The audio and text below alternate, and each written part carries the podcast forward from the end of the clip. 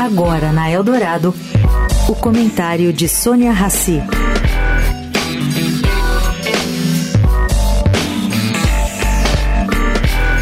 Gente, eu vou falar aqui hoje sobre um assunto que interessa todo mundo: os problemas entre os planos de saúde particulares e seus contratantes.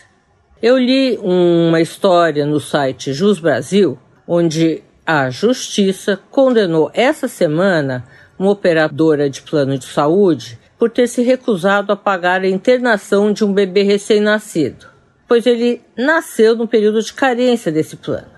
Acontece que essa carência expirou com ele ainda no hospital e logo após isso o bebê precisou ficar internado já no início da vigência do plano.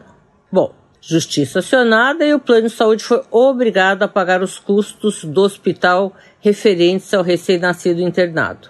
Mas a justiça não ordenou qualquer pagamento pelos danos morais do casal que se estressou até conseguir os recursos. A pergunta é: o que pode ser feito legalmente para que esse tipo de coisa não se repita em moto contínuo? Gente, é muito comum o plano de saúde negar atendimento em casos de emergência ou mesmo urgência, e isso é obrigação deles. É praxe exaurir o cliente do plano de saúde para que ele receba o que lhe é direito. Sônia Raci, para a Rádio Eldorado.